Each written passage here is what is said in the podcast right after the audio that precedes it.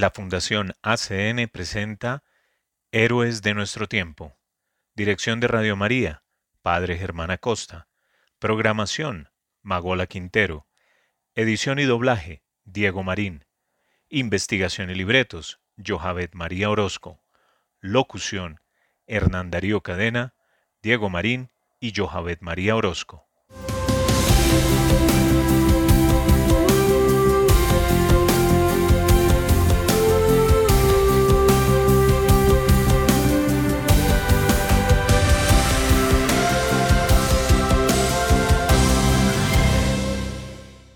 Bienvenidos a Héroes de nuestro tiempo, un programa realizado por la Fundación ACN. Acá visibilizamos a la iglesia sufriente y perseguida y tratamos de generar conciencia acerca de una realidad que muchas veces es ajena a nosotros, pero que sí ocurre. Además, le damos rostro al trabajo silencioso de hombres y mujeres de fe que viven el Evangelio. Vamos a escuchar El cielo para ti, canción interpretada por el grupo Atenas.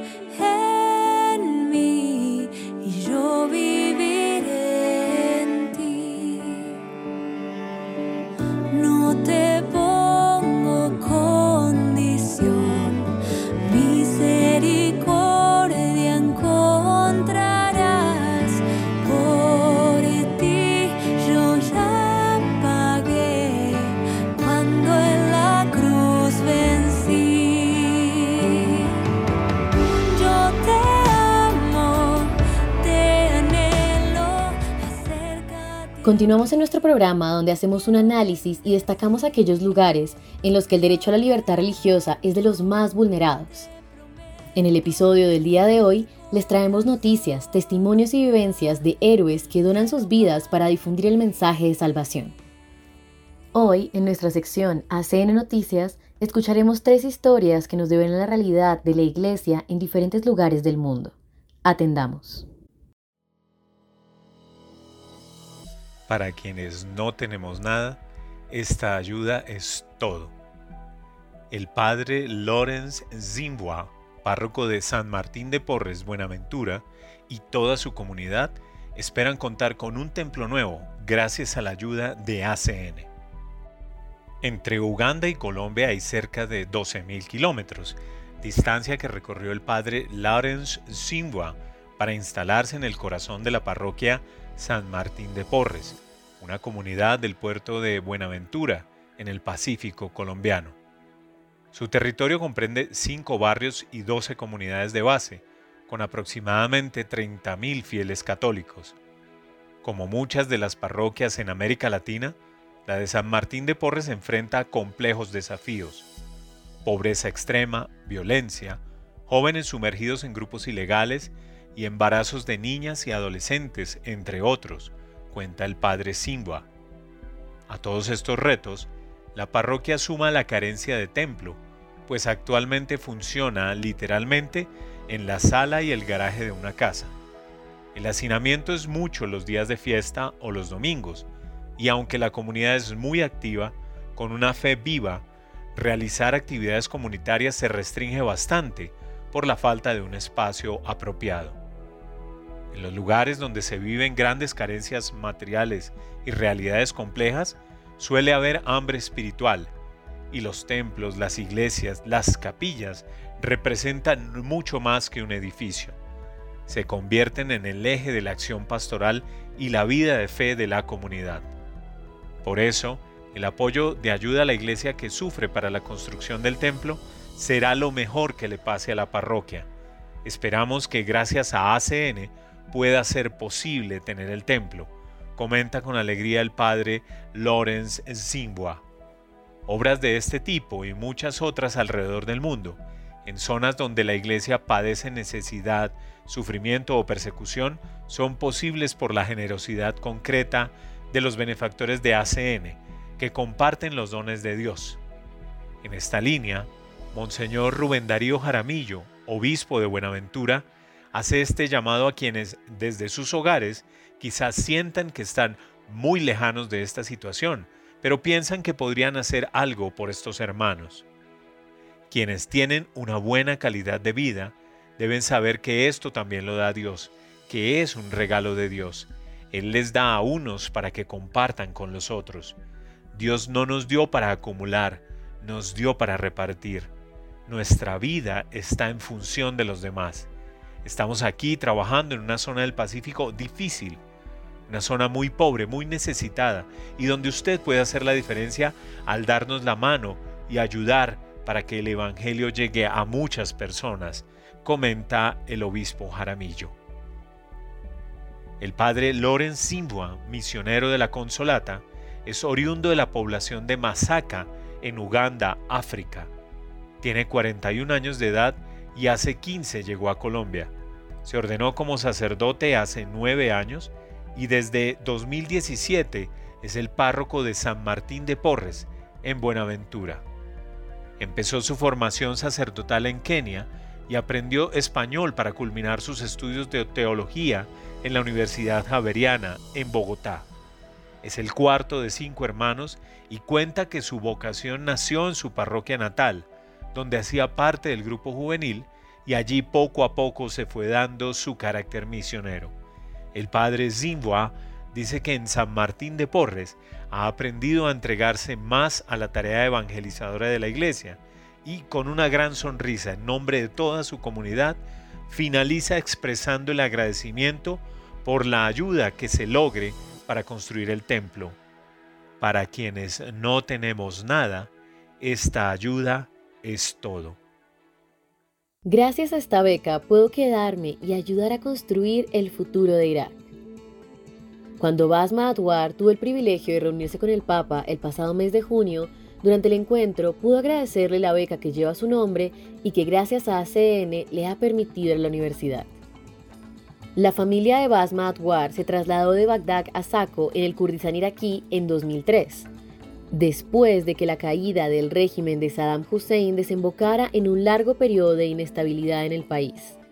Para los cristianos comenzó una etapa negra de persecución que llegó a su punto álgido en 2014, cuando cientos de miles de ellos eran obligados a huir de sus tierras ancestrales en la llanura de Nínive, encontrando también refugio en Kurdistán.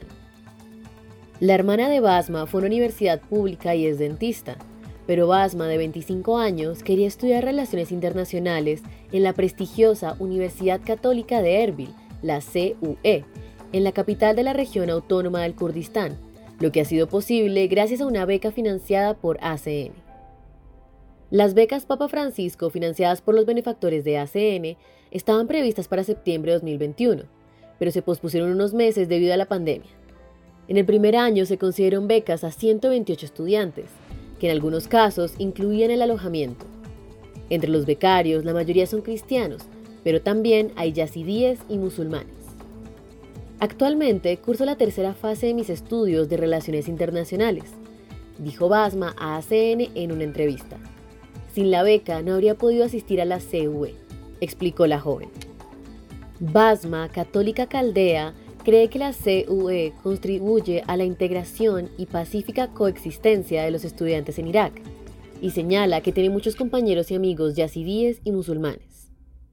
En un momento en que las comunidades cristianas de Irak y otros países de Oriente Próximo están sufriendo un éxodo de fieles, con muchos jóvenes emigrando en busca de un futuro mejor en los países occidentales, Basma opina que iniciativas como el programa de becas Papa Francisco contribuyen a que los cristianos no se marchen.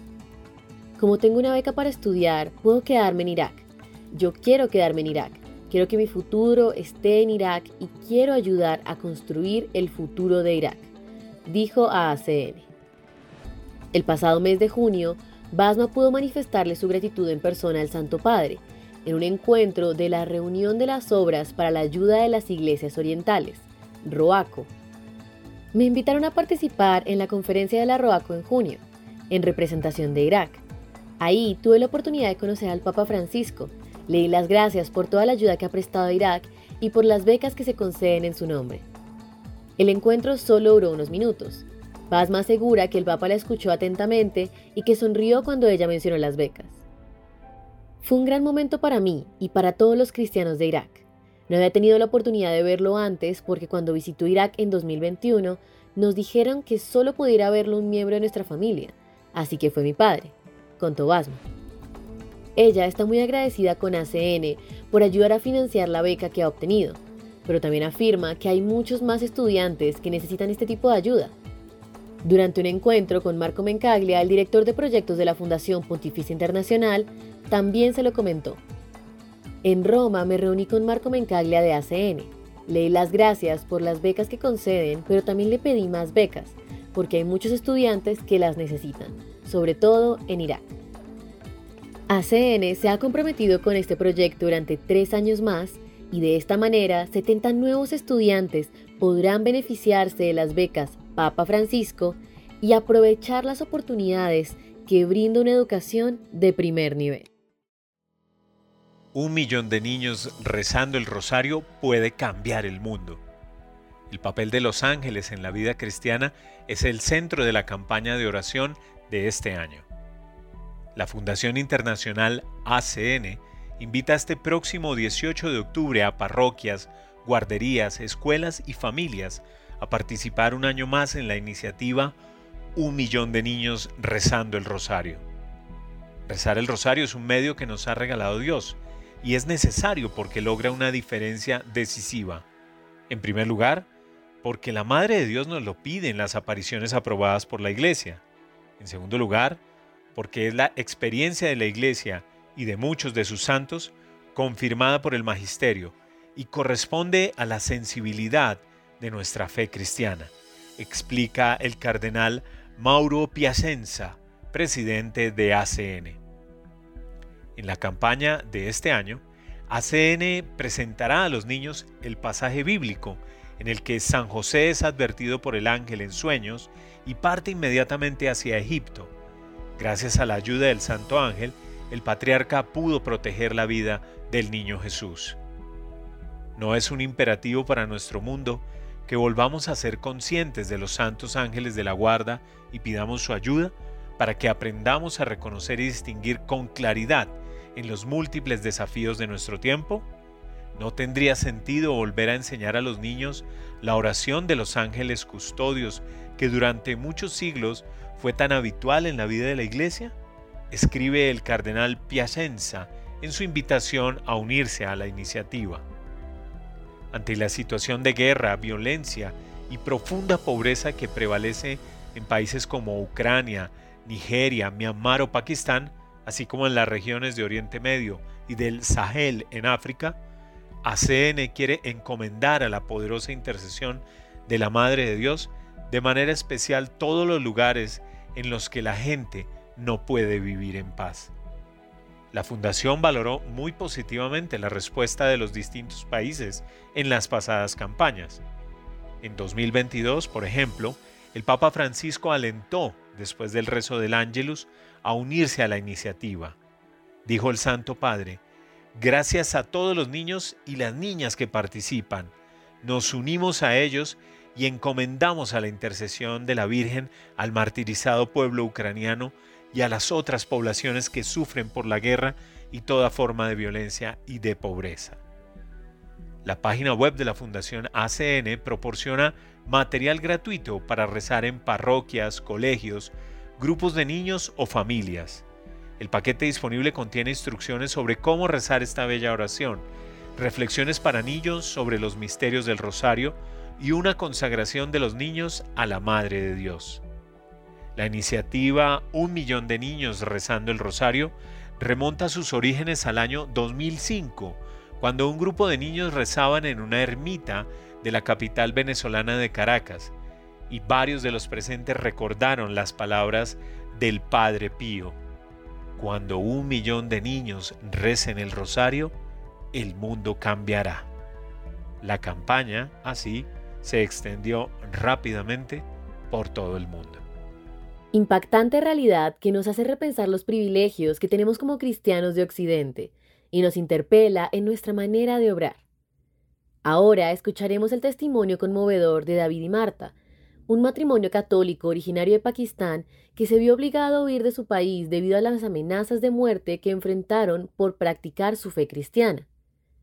Además, tuvieron que enfrentar las infundadas acusaciones bajo la ley de blasfemia, la cual está establecida en el Código Penal de Pakistán y que conlleva la pena de muerte para quienes expresan críticas hacia Mahoma o el Corán. En muchas ocasiones, miembros de minorías religiosas son injustamente acusados de cometer este delito. Posteriormente, escucharemos la historia de escape de la violencia y persecución que sufrió la enfermera cristiana Tabitha Nasir Gil en Pakistán. Atendamos. Somos una familia de cinco miembros, el matrimonio y tres hijos, y llevábamos una vida muy tranquila y feliz. Nuestros nombres son cristianos, pero no los de nuestros hijos para evitar problemas. La carrera de mi esposo y la mía consistieron en muchos años de dura lucha. Yo trabajaba en una ONG como activista de derechos humanos y mi esposo tenía un puesto muy alto. Trabajaba como jefe regional en una compañía muy importante. Algunos de los compañeros de trabajo musulmanes estaban celosos, de él. No les gustaba que un cristiano fuera, fuera su jefe, por lo que ponían obstáculos. Todos los días recibía llamadas y amenazas para dejar el trabajo o abrazar el Islam y continuar en, nuestro puesto como musulmán. Le denunciamos a las autoridades superiores de la empresa, pero nadie estaba dispuesto a escuchar, porque los extremistas islámicos son muy fuertes. Los cristianos se enfrentan a una injusticia extrema cuando el presidente de la República introdujo la ley de la blasfemia. Se volvió muy fácil para los musulmanes acusar a los cristianos de cometer blasfemia. Básicamente, esta ley se usa indebidamente para saldar cuentas personales, peleas y problemas financieros y de propiedad. A mí me acusaron de querer convertir al cristianismo a algunos compañeros de trabajo. A mi marido le pararon el coche a punta de pistola, diciéndole que dejara el trabajo o se convirtiera al Islam. Los hijos dejaron de ir a la escuela para evitar su secuestro. Estuvimos encerrados en casa varias semanas por miedo. Toda nuestra familia estaba molesta porque orábamos continuamente pidiéndole a Dios que nos encontrara el camino. Jesús también sufrió dificultades al morir en la cruz. Teníamos la esperanza de que Dios nos encontraría una salida de esta situación. Tocamos la puerta de todos. Por ejemplo, hablamos con las autoridades de la iglesia, el presidente de la empresa donde trabajaba mi esposo, los políticos cristianos, las personas influentes, pero nadie podía presentarse y tomar medidas contra estas personas. El gobernador, gobernador, gobernador musulmán de Punjab, Salman Taseer, fue asesinado por su guardaespaldas porque no estaba de acuerdo con la oposición de Tasir a la ley de blasfemia de Pakistán. Salman Tasir quería presentar una petición de clemencia para Asia Bibi, quien fue sentenciada a muerte por un tribunal conforme a la ley. Ser católicos para nosotros era igual que quitarse la vida o cometer un pecado por dejar la religión. Y cómo se nos hizo muy difícil vivir en este ese ambiente. Decidimos irnos del país. Fue una decisión difícil, pero para lograr un futuro seguro de nuestros hijos, la tuvimos que tomar. Llegamos a España hace tres años, aterrizando en Barcelona. Solicitamos asilo directamente en Barcelona y obtuvimos nuestro registro en extranjería. Aquí me gustaría agradecer a Cruz Roja, en donde residimos, por sus excelentes servicios, que se ocuparán de todas nuestras necesidades durante un año. Y el equipo de profesionales que capacitan a los recién llegados a España para entregarlos en la sociedad española porque hoy en día hay muchos cristianos que se enfrentan a una muy fuerte persecución, pero no pueden abandonar el país debido a la falta de recursos. En nuestro país hay niñas menores de edad que son secuestradas y convertidas a la fuerza al Islam, casadas a la fuerza y sometidas a violación. El sitio de noticias católicas Aletia informó que en 2020 el número de casos de conversión, forzada aumentó hasta más de 2.000. Querían que sufriéramos como Asia Bibi, que pasó 10 años en prisión y fue sentenciada a muerte por la justicia. Nosotros tuvimos la suerte de poder huir y ahora estamos en lugar seguro donde tenemos libertad de religión y libertad de expresión. Al final, pediría a todos que oren por los cristianos juzgados a causa de su fe y que se enfrentan a tiempos, tiempos difíciles y lo expliquen a las autoridades que tomar las decisiones los cristianos tienen un problema real se enfrentan a dificultades y se les debe dar asilo prioritario a los que logren llegar a España. Me gustaría mencionar los casos que han tenido lugar en el pasado reciente que indican que la persecución va a más. Shezad y Shama, una pareja cristiana, quemada viva por una pequeña disputa financiera. En Karachi, una enfermera cristiana fue acusada falsamente de blasfemia por sus compañeros de trabajo por celos profesionales. Hace dos meses, meses un gerente de una fábrica de Sri Lanka fue brutalmente asesinado en la calle en nombre de la ley de la blasfemia. Hace dos semanas, un pastor fue asesinado a tiros en Peshawar cuando regresaba de servicio dominical. Los barrios cristianos de José Caluni y Joanabad Christian Caluni fueron reducidos a cenizas. Khalid y su familia fueron acusados falsamente.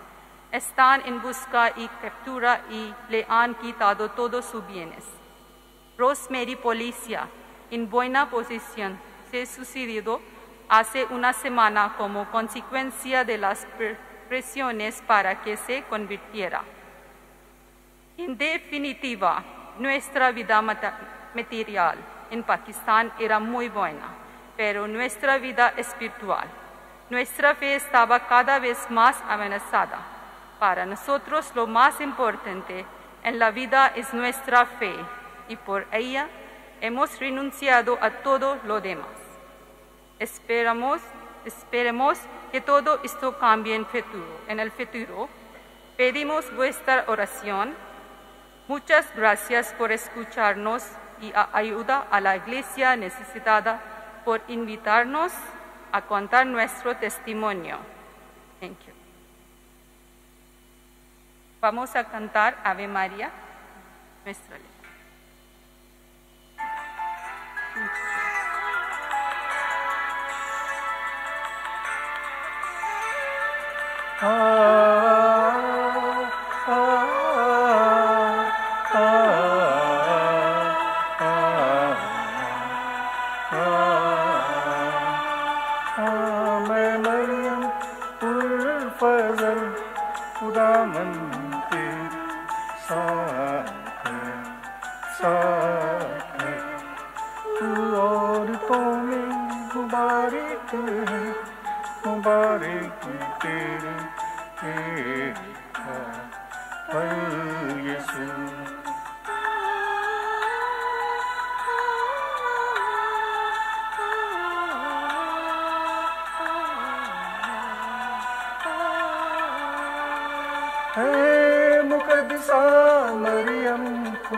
की माँ हम के पास में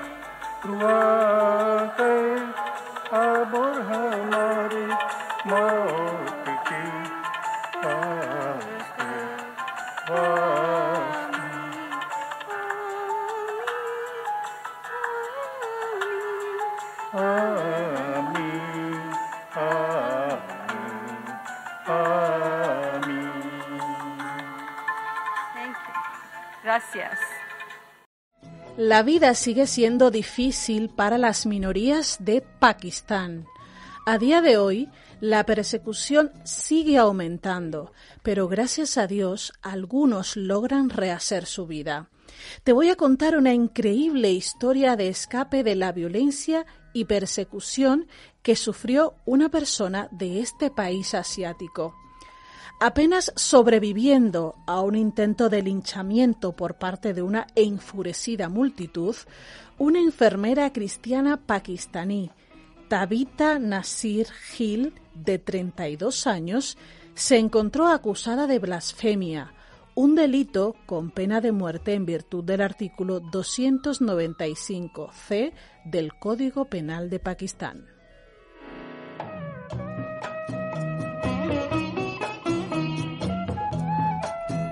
El drama se desencadenó a principios de 2021. Unas imágenes impactantes de vídeo mostraron a Tabitha siendo golpeada brutalmente por sus propios amigos. Obligada a esconderse durante las investigaciones policiales, su vida se convirtió en un constante temor. Ahora, más de dos años después, Tabitha y su esposo han compartido su emoción al comenzar una nueva vida con su familia en Norteamérica. Sin revelar el país específico por razones de seguridad, la pareja relata el milagro de haber obtenido un visado para un país occidental.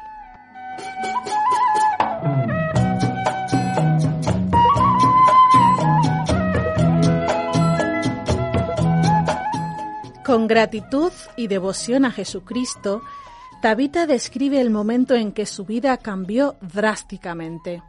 Enfrentando la turba furiosa, siguió rezando a Jesús y sintió la presencia de ángeles a su alrededor, lo que le dio la certeza de que sería salvada. Estoy agradecida a Jesucristo, mi Señor y mi Dios, por darme la libertad. Jesús tiene el poder de salvación.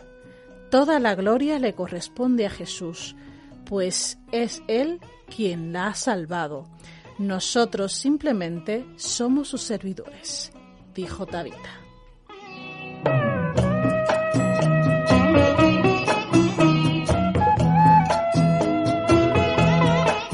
Tabitha relató cómo el drama comenzó cuando en su función de jefa de enfermeras en un hospital de Karachi sancionó a una persona por aceptar un soborno de un paciente, algo que iba en contra de las normas del centro. En represalia, la acusó de blasfemia, desencadenando la violencia reacción de los demás empleados del hospital. Tras su liberación por falta de pruebas creíbles, una multitud de extremistas rodeó la comisaría, forzando a las autoridades a presentar un informe policial en su contra. En una carrera por salvar sus vidas, Tabitha y su familia lograron huir del país y establecerse en un lugar seguro de Oriente Próximo, donde obtuvieron permiso de residencia.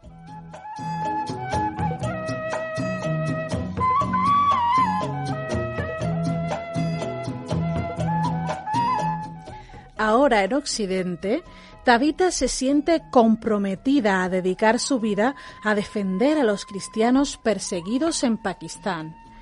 Dirigiéndose a otras enfermeras cristianas que enfrentan acusaciones similares, envía un mensaje de solidaridad y oraciones. Tabitha ha asegurado, trabajaré por los cristianos perseguidos hasta el último aliento. Con profundo agradecimiento por su nueva vida, el marido de Tabita afirma que es improbable que puedan regresar a Pakistán. A pesar de las dificultades pasadas, encuentran esperanza y determinación para apoyar a aquellos que enfrentan la persecución por su fe hasta el último aliento. Su inspirador testimonio de resiliencia y valentía sirve como recordatorio de la importancia de proteger la libertad religiosa en todo el mundo.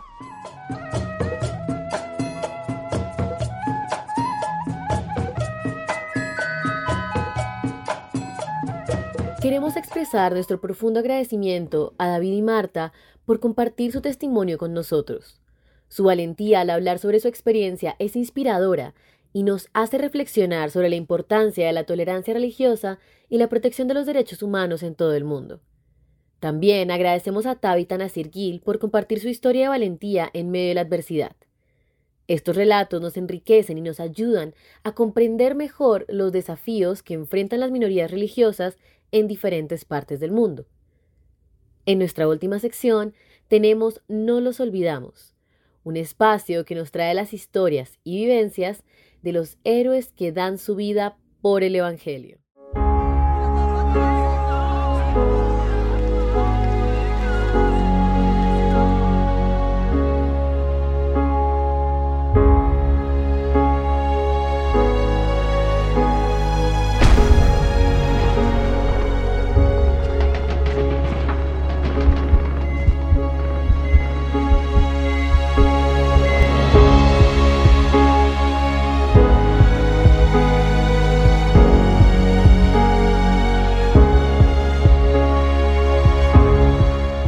Bienvenidos una vez más a No los olvidamos, Puente de Amor para la Iglesia con la Fundación ACN, donde le damos rostro visible a tantos hombres y mujeres, héroes anónimos de nuestra Iglesia, que diariamente y en silencio llevan esperanza verdadera de Cristo a aquellos que más la necesitan.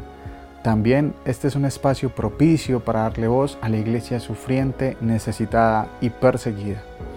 En este episodio, la hermana María del Carmen Galicia Alfaro, misionera comboniana, quien lleva 26 años de vida consagrada, de los cuales 12 estuvo en misión entre Sudán y Sudán del Sur, en donde trabajó en los montes Nuba, en la región de Cordobán del Sur.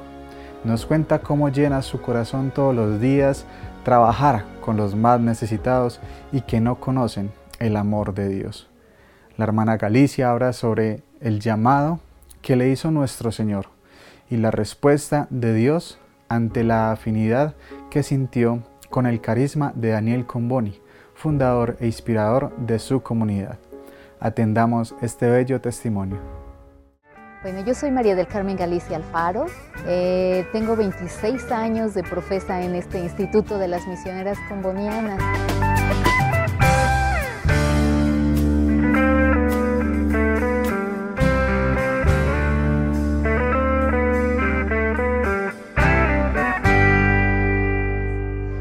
Llegué en este instituto porque me gustó muchísimo el carisma de Daniel Comboni y las misioneras combonianas.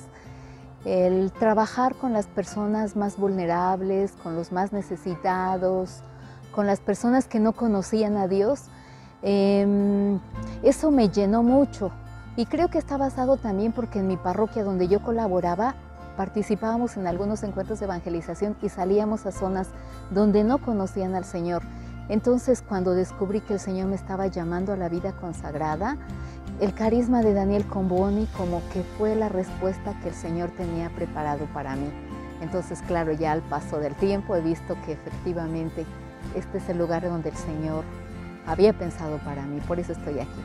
Yo eh, he tenido la gracia de, de, trabajar por 12 años en la misión del Cordofán, en los Montes Nuba, que pertenece a nuestra provincia del Sur Sudán, en esta misión, pues, pues sí, fue un momento, fue un momento crucial, digamos, el que, vivió las, el que vivió la gente y me tocó participar o estar allí cuando fue la separación del país del norte y del sur. Entonces, por lo tanto, en la zona en la que yo estaba, el Cordofán, en los Montes Nuba, era una zona contendiente, ¿no? digamos así. Entonces me tocó también el brote de la guerra.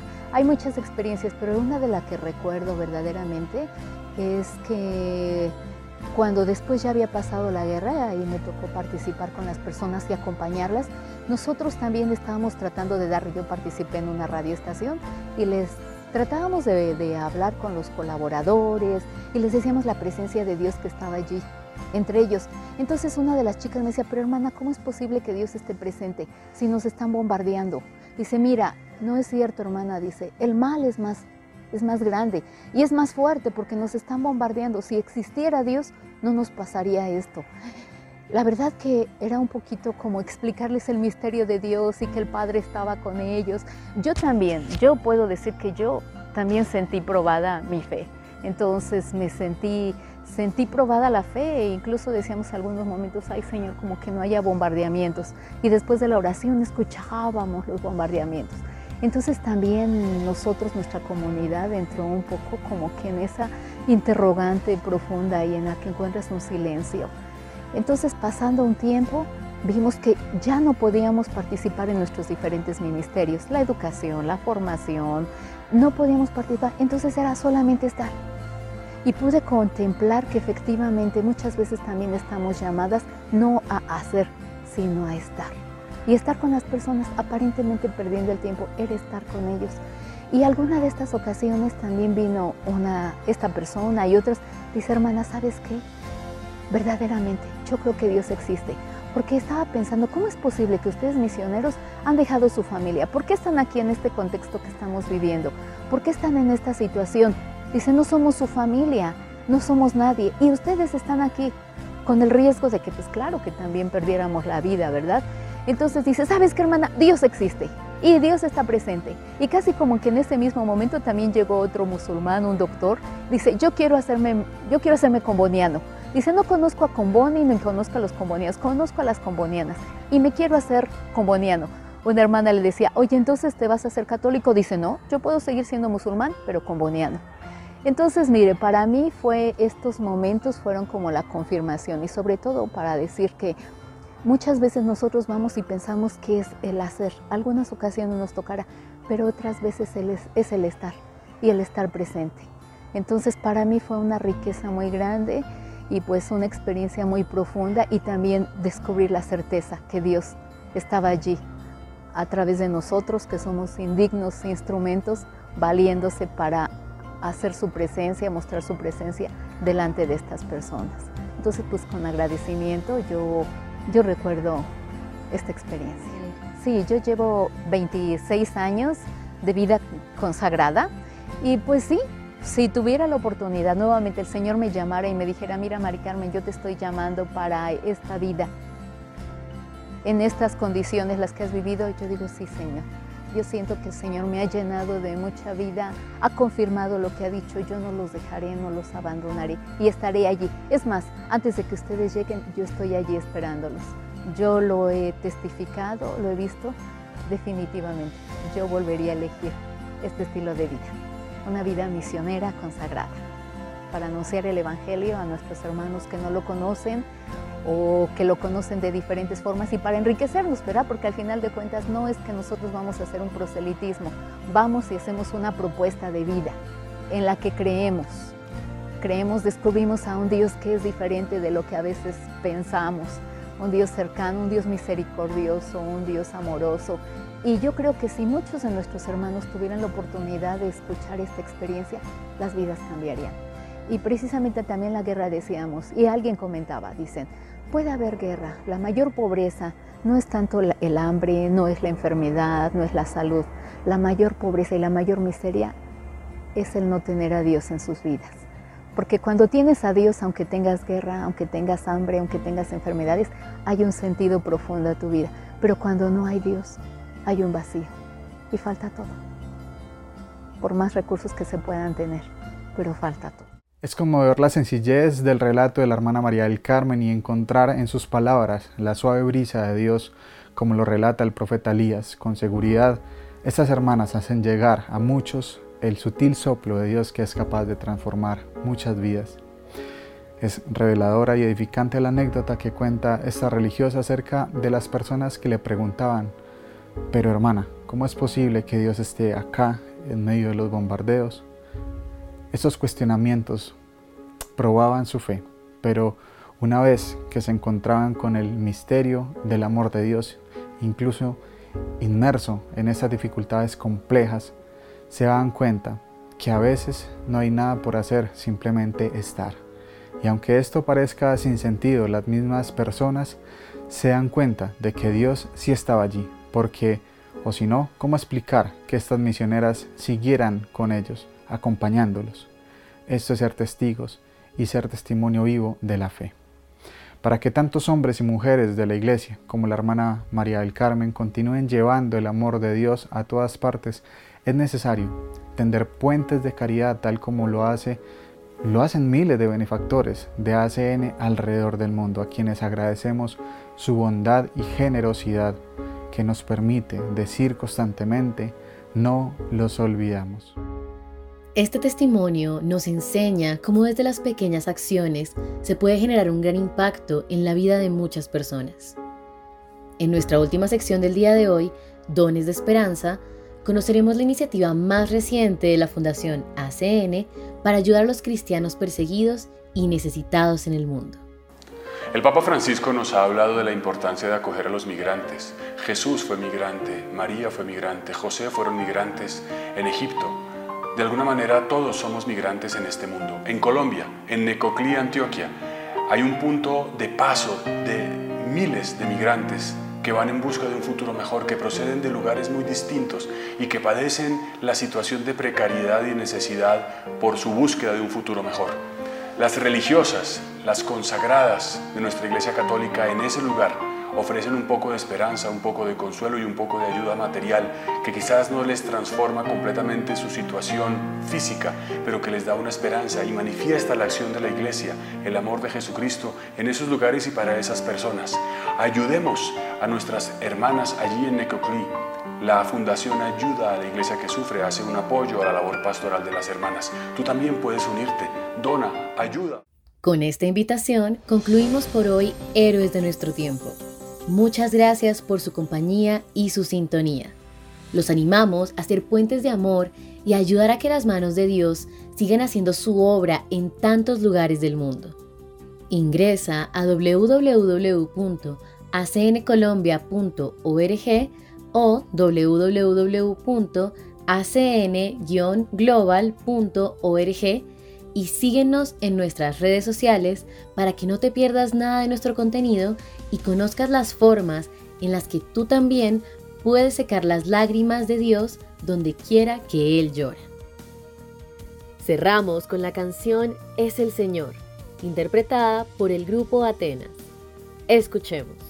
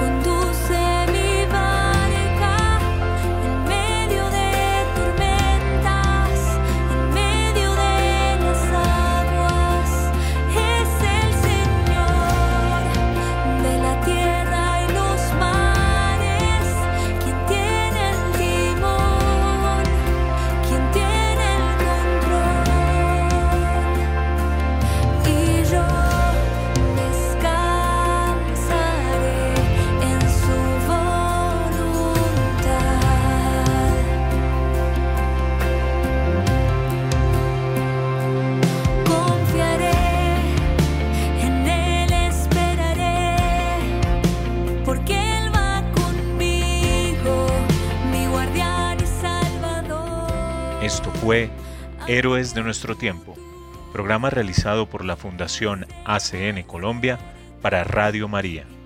Gracias por su sintonía. Dios los bendiga.